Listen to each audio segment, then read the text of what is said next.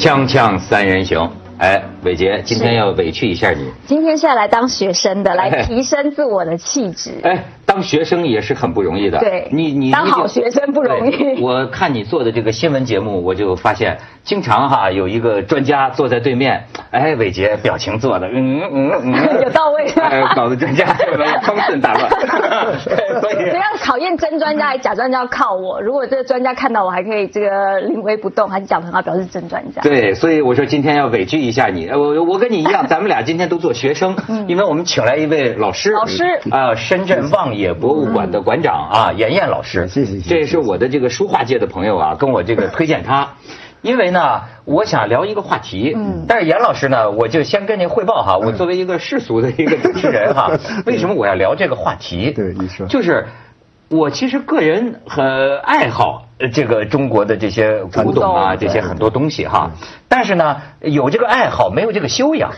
呃，可是呢，修养很高了呃我也有一个，我老有一个执念。你们台湾人说这个执念，这个执念是什么呀？就今天社会啊，大家特别爱拿这个什么精英啊。呃，什么屌丝啊对，或者说有文化没文化说事儿，嗯或许有吧对，但是也不知道为什么，我心里就老有一个不服，你知道吗？嗯因为我觉得我就是个大俗人，我觉得我喜欢的你们没有理由不喜欢。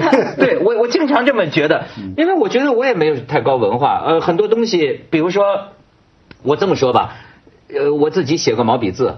那么和王羲之的字，你看看，如果你觉得你没有王羲之写的好看，那么就说明你懂得美啊呃。他不是搞当代艺术，你是搞当代艺术，你比他讲。你会说话，你会说话，就说明我觉得爱美之心，人皆有之。嗯，就说你你你看见一个瓷器，你觉不觉得好看？这个当然需要有文化做做入呃门。这个是这个是基础的铺垫，嗯这个就我们讲是压在骨子里面后面的。嗯呃，所以说很多很多大文人，他实际上并不是书法家，他为什么书法会被社会广域接受，认为他的字非常好？那是因为他的文化，这个确实很重要。对，但是呢，我又作为一个这个没入门的人呢，为什么我又老觉得我特别喜欢把我一些爱好啊，我觉得能跟每一个观众呃分享，不管你的文化程度有多高，就是因为我就说我老有一个不服，我就我觉得它就是好看，你怎么可能觉得它不好看呢？保持着普度众生的概念来宣传你对于美的概念吗？不是，也不是，也许它为什么好看，咱们说不出来。但是我觉得有文物当中有些东西啊，你只要拿出来，你敢说它不好看？就是呃就是，我觉得是爱美的人，你不可能觉得它不好呃实实际。上，这个呢，就是我们讲的美育的广度。呃，就是我跟很多朋友开过玩笑，就是说，呃，最重要的是美术，很少有人讲丑术。有从丑中追寻美，但是归根结底的最后的本源是美。所以你刚才说的就是核心。你认为美的，实际上应该很多朋友都认为美。哎，但是很多所谓专家认为美的，我们未必认为美，那就证明他没有达到世俗美的要求。世俗美在某种程度上是最高级别的美，因为它覆盖大众全面，而不是只给小众来看。哎，您这个讲的，咱们外行就有信心了。就感觉像我们也是属于世俗里面可以认可的那个部分。但是呢，我就是我有个话头，保证你都会对这个感兴趣。嗯，因为呢，你对钱不能不感兴趣。没错，特别有兴趣。对，而且好就是世俗哦。你知道，就最近在我的这个收藏圈里啊，有个新闻，可以说有两个新闻就炸了，就是在三月份，纽约啊暴风雪，但是在这个暴暴风雪当中啊，说是中国艺术品就火了一把，嗯，这创了一个高潮，就是说几呃，比如说这个四件青铜器，对，拿出来四件青铜器全部过亿。就过亿人民币，这是这是这是很非常少见的。对。啊，然后呢，我看他们玩青铜器的啊，欢欣鼓舞的，对。就是说这个怎么能够这家过过创了个记录，然后呢，还有就是六件书画来自日本藤田藤田美术馆美术馆。旧藏呃，其中最有名的一个，可以说在新闻上最有名的就是南宋陈荣的陈荣的龙，六龙图，六龙图这拍了，我看这是多少钱呢？这个六龙图四八九九点七五万美元，接近三个亿人民币。呃，听说是大中华圈的藏家，对对对，大中华圈的藏家。这是这都是创了这个收藏界的这个大新闻，天价呃这个对，而且让世界都瞩目啊，这中国艺术品对非常震惊的，是吧？对。哎，所以我想所以，我们买不起，我们可以听一下这几幅画还有几部作品的内容。哎，说得好，就是说我呢也不是过去咱一聊呢就爱聊这个市场啊、拍卖，我现在是真心想跟这个严老师啊就请教请教，就是说咱们该怎么欣赏？你现在是文化人，所以说就不喜欢钱了。不是不，钱照样喜欢，但是我还是要包裹在文化的层面之下。哎，咱我觉得也感谢今天的社会，你你知道吗？对对对就是现代复制的技术，包括影像的技术，你知道这些东西要在古代，不是说你有钱，嗯，看得百分之九十的人恐怕呃看也看不见。可能都是百分之九十五以上的人，还不是九十，因为能当时看到这张作品的人，应该都是个位数，对不可能是双位数。所以你感谢今天呢，咱们至少在电视上，你咱能看一眼对，呢能。够看一眼。所以我们给大家先示范示范这四件铜器啊，四件铜器卖的最高的是这件，呃，叫做这个饕餮纹方尊嘛。对它这形体特别雄大啊，你说你能觉得它不美吗？我就不信，它就是美嘛，对吧？那那它也是卖了这个两亿多人民币啊，然后都是下面几件都是过亿的，你看。这个器物叫雷，雷是吧？嗯雷雷啊，嗯。你看这个中国的这个青铜器的这个艺呃，术，这都是我们叫钟鼎之器，嗯。它都是代表当时的王权、皇权。你再看下边，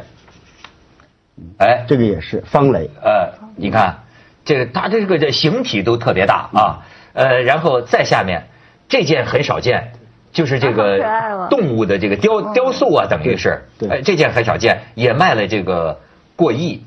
当然，这次青铜器卖到这个过亿啊，他们讲啊，你也别以为这是最高的青铜器，呃，当然这不是最高级的，这不是。但是呢，它之所以卖这么贵，比如说其中有一个原因了，就是指标的意义是什么呢？不是它一个流传有序，再一个咱们国家对青铜啊有这个法律，对。比如说是不是建国以后呃、有，要求，对，一九四九年之后的是不可以在商业市场交易的，呃，这个是国家的文物法条的红线，我们叫硬红线，这个是不可以碰的。那这几件呢是呃，可以这几件市场流通的。这一件这几件因为是早年四九年之前就已经在境外了，哦并且一直这么多年流传出来，它有完整的流传记录，所以说它被市场接受的度就是它的流通性，这个也非常重要。哎，伟杰，你作为这个我的女朋友，不不不是我的女朋友啊，我我的女性好友啊，我我就要问问，比如说你看到这个啊，当然可能过去你看的不多，对但你就这么一看，你的质感是什么？你能感觉到这个就是什么样的美呢刚？刚杨老师说，就是代表一个帝王的庄严，确实是有那个庄严的感觉，还有它的那个厚重，就是不会看起来是很轻浮，感觉是一个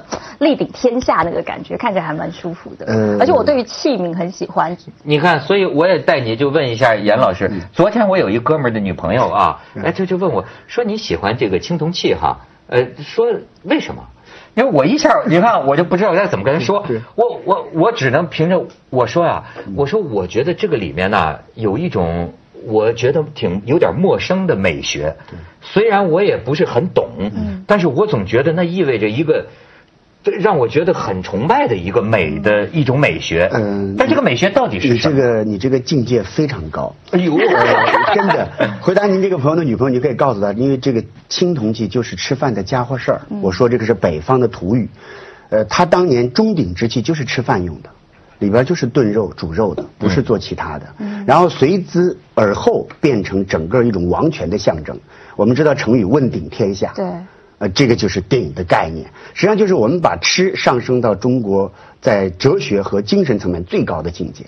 这中间展现的美，就是整个工业和我说这个工业就是当时的特定工业，就是青铜铸造，它实际上是一种工业形态，它有很多工业技术在里面，最后被社会接受成为一种特定的美，这个非常非常重要。所以你说的奇幻的美跟此有关。另外一个就是我们讲到的，就是中国人在泥的方面使用。我老跟朋友开玩笑，我说我们看过小说说女娲补天，人是用泥做的。对哎，对，《红楼梦》里也有记载嗯，就人是用泥做的。实际上，中国人在整个这个文物或者艺术品的制作中，是把泥推到极致的。在青铜之前，我们因为陶器的使用，中国人熟练掌握这个泥的使用。最后能用泥范来制作陶器，这个技术非常高，全世界没有。这咱们这范铸。我们现在讲叫模范这个词儿很好听，模范就是青铜铸造的概念。模是一个器物，范是一个装一个一个手法，最后把模和范拼起来就可以变成青铜器。你刚才看到的这个呃这个大的方雷或者大的这个方尊都是这样做出来的。你这等于咱咱们这个简单的理解，馍和饭它加在一起，中间的它把那个铜水倒进去，铜液倒进去，最后泥泥饭打开，对就成型，就是成型。所以还有一个成语啊，就形容，比如说叫炉火纯青，哪来的？就据说这是铜水啊，到了火候的时候，它呈据说呈现出青色的这个火火焰。呃，这个更不得了，就中国人就是我们今天烧很多东西是靠要用电子测温，就是我们比如过关的时候要扫一下体温。电子一扫就行了。中国人最厉害就是从呃铸造青铜器开始，一直到烧陶瓷，可以拿眼睛来测温，就是眼睛看到颜色的微妙变化，比如说白、浅白、雨白、冰白，或者到最后日白。我们眼睛是不能看太阳的，为什么不能看？它的温度太强了。嗯。你想，人可以拿眼睛来判断温度的高低。中国人好厉害，这里面就有。据说，是世界各个文化，当然都有青铜，都有青铜。但是讲青铜到达这种艺登峰造极的艺术高度，是不是中国文化是独一无二的？青铜的铸造最高点肯定是我们的，因为在金其他的金属，比如金银器，呃，在西亚有很高的水平。但是青铜铸造有一个最重要的原则，我认为就是刚才咱们讲到的，还是泥土。的把握，因为，呃，我跟朋友也聊过天因为我们知道所有收藏呃陶瓷的朋友都会讲有失蜡法或者是蜡模法、蜡铸法。实际上这个来讲呢，在整个中国的这个状态中，很多学者认为出现很早，但是从整个的这种业态或者是当时的工业生产状态，不可能出现太早，因为我们有很完备、很呃，就是说怎么样，数量非常大的泥土，这个是没有费用成本的，因为它是基本生产材料。但是蜡在中国古代还是比较稀少的。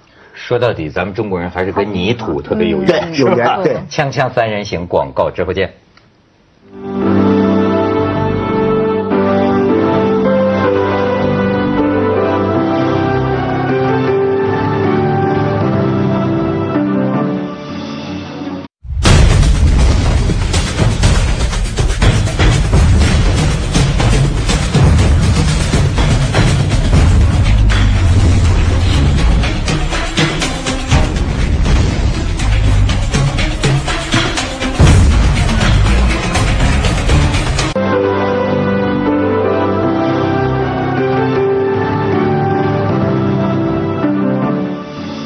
很多时候啊，也是有个演员，有个缘分。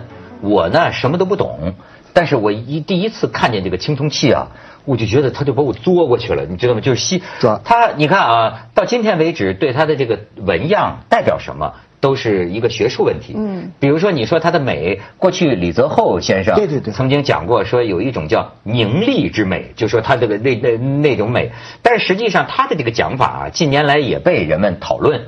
比方说，呃，我们现在对古代的天文学对有很多新的发现、新的研究，就至少有相当一部分研究证明啊，你看它的很多这个动物或者纹样的造型啊，其实很有可能是古代的天象、星象、星象的代表星象崇拜。中国人崇拜星星啊，就就这可能都代表当时的宇宙星象图啊，对吧？当然了。这是我就说那种让我觉得好像有点陌生，但是深不可测的一种美学哈，也是中华民族的文脉。对对啊，这个文脉一路发展到现在，哎，出了一个就就这次的拍卖啊，出了到了南宋，出了一个更贵的。比这个青铜器还贵，对，因为它更罕有吧，更稀有，哎，更稀有，存世量少。就是这个藤田美术馆的这个几件六件书画，对，当时说是溥仪从宫里带出来的，带出来的，对，这是清宫旧藏，没有任何问题。呃，有人说，呃，反正那个民族主义者爱说，这代表了中华民族一段耻辱的历史，是吧？对，当时是怎么弄到日本这个藤田手里的？呃，这个呢，当年这个溥仪出宫的时候，他把很多很贵重的细软，在他没有出宫之前，就是整个满清王族没落以。后啊，他就携带、夹带、赏赐，都已经陆陆续续外流了。不是到溥仪最后一天出来才带出来，早都带出来了。因为这个，他这个他的祖宗厉害，因为乾隆爷这个收藏真的是厉害，呃，独甲天下可以这么讲。因为他的喜欢的爱好特别宽泛，再一个就是他呃年龄特别高寿，所以说他有很多这个嗜好。这些东西被他呃当年带进清宫以后，由他掌玩，喜欢，包括著录、做诗文，最后留下来，一直到清代末期。溥仪当时带出来以后呢，因为这个家产的使用，包括他一些家，因为他这个家眷很大，包括他这个亲王府啊、贵族府里面，所以后来呢，就由这个亲王府把它给卖出来了。这是当时山东商会签的合约。日本的哎，对，日日本的一个超级古董商，嗯，呃，这个古董商在战前的时候赚了很多钱，但是因为跟二战太平洋战争这个呃爆发以后，美国政府整个冻结资产，实际上对山中商会有巨大的这个致命的冲击和打击。他有很多资产在美国，呃，这就是他当年从中国买走的相当重要的一部分，然后买到日本之后又卖给了藤田美术馆。这就是进藤田美术馆的过程。哎，藤田这是也是日本的企业家望族啊，大收藏家。这次听说呀，是藤田美术馆没钱了，然后要装空调，要装听说是要装空调，对，弄出来卖。说这个卖出来装空调不得了啊！哎呦，说他们据说他们本来以为卖几个亿人民币吧，最后说藤田美术馆都吓着了，说没想到这一下子卖了十，总共三十一件嘛，对，十多亿人民币。呃，五月份他就闭馆了，进入超级大修，大概要修两年以上。他那个时间一好，应该刚好接日本的奥运会，就在日本奥运会之前，他会整个全新的展现。呃，所以说以后我认为中国人再到藤田美术馆去看展览，应该全程免票，因为那钱是我们给的，是中国贡献的啊。咱们可以看看这次最贵的，就南宋画家这个陈荣的《六龙图》啊的有动图，你看就是对，非常漂亮。嗯，它前面的银手也漂亮。整个这个龙的布局也漂亮，呃，这个是陈荣非常经典的作品，这个是毫无疑问的，并且后边有很长的提拔，呃，包括我们看到的这些用的印章，包括一些臣子的附和，所以这个当年就是乾隆的心爱之物。这个我看见这个六龙图啊，嗯，我就突然想起来，当然因为我个人没什么水平，但是我个人的这个爱好吧，嗯，我觉得我看的第一最震惊的一次啊，嗯，反而看这个陈荣是在波士顿博物馆，对，九龙图，对对对，他这个九龙图啊，气象气象非常好，了不得，你你你你可以看看伟杰这个龙啊，它跟清朝那个龙不一样，这是南宋，对。那个呃，这个是宋人的龙的样本。呃，这种龙呢，很多朋友为什么说看这个呃陈荣这个龙很激动、很漂亮？实际上，因为日本人也很喜欢龙，日本有很多龙的题材的这个器物。实际上，在陈荣之后，所有日本的龙都是陈荣龙的。都长这样对，就是陈荣的龙是日本龙的祖本，是他的爷爷，叫索索翁龙嘛，对因为他他是号他号索翁，对，索翁龙。您再看下一张，所有这个这是那个九九龙图，对对对对，波士顿那个九龙图，对，这个就是他这个龙的转换呢，和后世的不大一样。就我们因为经过了呃宋代以后，经过了元，经过了明，经过了清，这个龙都有我们的变化。嗯，呃，日本人留下陈荣这个龙，基本上就以宋龙为祖本，一直延续。所以我们看到日本的很多在龙的处理上非常凶猛，呃，非常的就是比如说它的鳞角啊、爪牙啊非常锋利，嗯实际上都是来自于这个早期对对早期的龙样。大家看这个爪子，哦，还有它这个龙首的变化。包括它龙鳞的变化和我们都不一样，神龙见首不见尾，对对对，这个是非常明确的。还有一个就是我们宋以前的龙是兽形龙，就它还没有完全转换成蛇的身体，它还有兽的身身形。兽的身体是指？就是它的身形还有野兽猛兽的造型，这些龙都已经被整个烟雾遮盖了。陈龙画龙啊，不光龙画的好，我个人更喜欢他的云雾，这个在北京叫埋了。我们要好好的处置一下。但是呢，没有这个埋的话，陈荣的龙不会这么漂亮。就它整个掌握了这个龙的形象，让龙显得更加神妙和奇幻。因为一条龙直接的趴在我们面前，从头看到尾就没得看了，一定是迷幻的美，若有若无的。若隐若现最美丽。云叫云从龙，虎作虎从风。对对对对对，云从龙就是只有有云了，这个龙才会漂亮，行云布雨。龙实际上在很多层面是跟风云际会。这个呃呃，香港最牛的这个漫画家画的这个漫画，就那个风云步惊云，最漂亮的一句话，我最喜欢的就是这个风云起是池中物，一遇风云变化龙。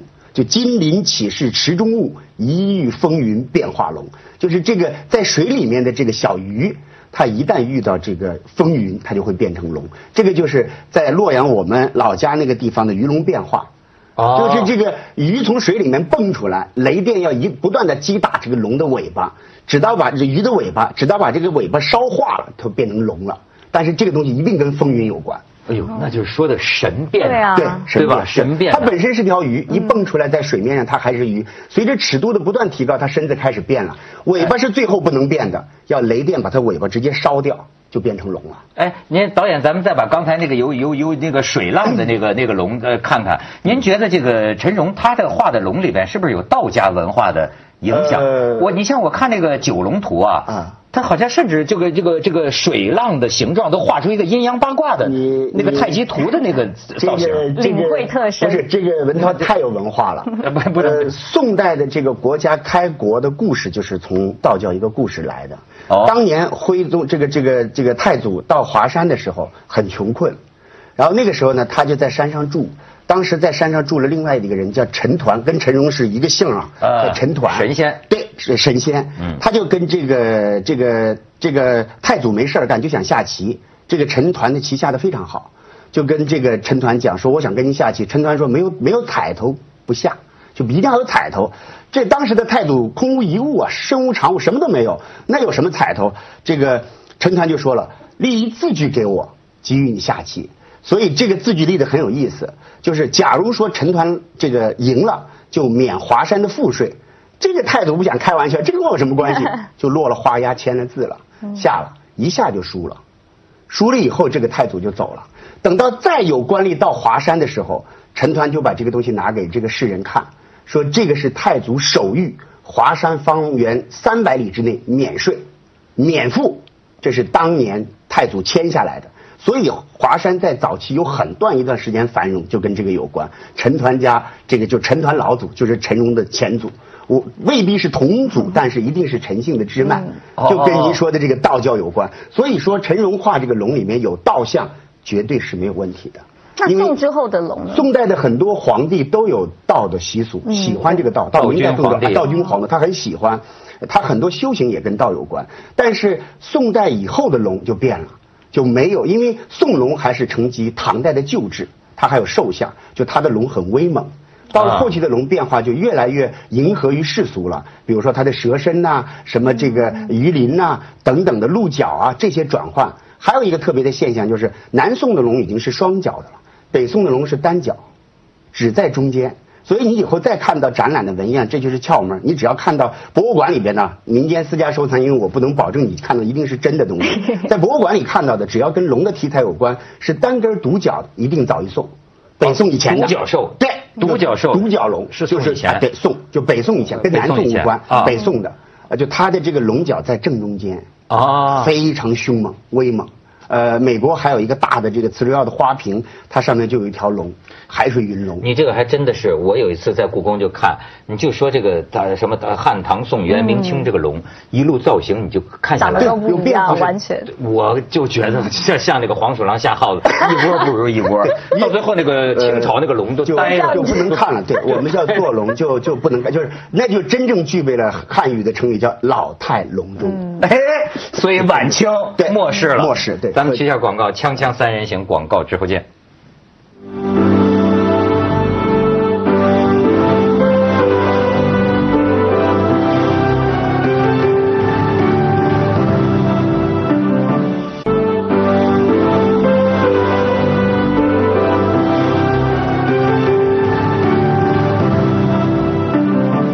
伟杰听了这么半天，有点懵吗？有一点点懵，但也觉得很有趣。因哎，有机会问问这个严老师问题。我最近在刚刚刚好在看一本书叫《History of Arts》，然后我就在想说，我想很多观众朋友可能呢，可能以前念书的时候接触到艺术啊，中国的艺术，可能现在回过头来又想再去接触艺术。那比如说，呃，严老师有没有一些比较呃，比如说，比如说你建议我们可以从哪个朝代的东西，什么时候下手，可以开始慢慢的 pick up 起来这些对于艺术的喜好？呃，这个非常好。实际上就是说，呃，我们对艺术的追求，实际上就是刚才文涛讲的对美的追求。美实际上是中国人或者是全世界人类最高的美学诉求。我说这个美学诉求呢，放得更神幻一点管，你会想到更有意思。比如说，有一天地球爆炸了，或者有一天这个人类不在地球上存在了，所有人类文明都被击毁，只留了一个佛的一只手，只留了一个雕塑的一个肩膀，只留了一个动物的残片，它同样是美的。钢筋混凝土你再也看不到了。只有那些带有人类文明信息的东西的保存，它才有艺术的美。我们会无限的想象这个雕塑完整的时候什么样子。我前两天看那个呃中东一个新闻，两个新闻我很痛心呐。第一个新闻呢就是这个 SS 摧毁这个这个呃博物馆博物馆非常痛心，因为我特别喜欢中亚的那段艺术。另外一个呢，就是在埃及发现巨大的那个佛头像，就是那个呃法王头像，就是他们说的法老头像，非常宏伟，一个头大概都得有几米高。那你可以想象，在三千五百、四千五百之前的埃及，如此宏大的雕像，在这个广场或者是在建筑之前陈设，那种王权和威仪。实际上来讲，艺术品在很多时候它给你的是多元点。我们大的从呃这个最高层面可以看到美，最小的从我们日常生活中还能看到美。所以我认为文涛好厉害，你能把所有的这个对钱、对器物的认知转换到美，很棒。所以我要也要也要要向您请教啊，因为比如说呃，陈荣这次能卖这么贵啊，嗯确实我也觉得很有点惊奇。对因为呢，过去听说它不多。对比方说咱们讲南宋啊，好像比较权威的讲马远呐、对夏圭啊，对这些是最有名的。对。但是为什么这个陈荣和横空出世，一下子创了这么一个记录呢呃？陈荣这个我认为有几个原则，第一个呢，他画龙确实是独到，独步当时，这个是没有问题的。第二就是说呢，他的龙的题材，因为中国人喜欢龙。日本人也喜欢龙，所以我为什么说，呃，咱们咱们私下聊天我说过，就中土文明对整个亚洲大陆的笼罩，就是从呃中国到朝鲜到这个韩国，一直到日本到东南亚都喜欢龙，全全亚洲的人都喜欢龙，这是我们的综合象征。实际上，我认为这个贵的原因是跟它这个属性有关系，很多人喜欢龙。再有一个就是说，它当年是乾隆帝挚爱，因为有很多题牌。石渠宝笈对，。石渠宝笈记录的。再有一个，我也开玩笑，就这里面的包装也值百分之三十。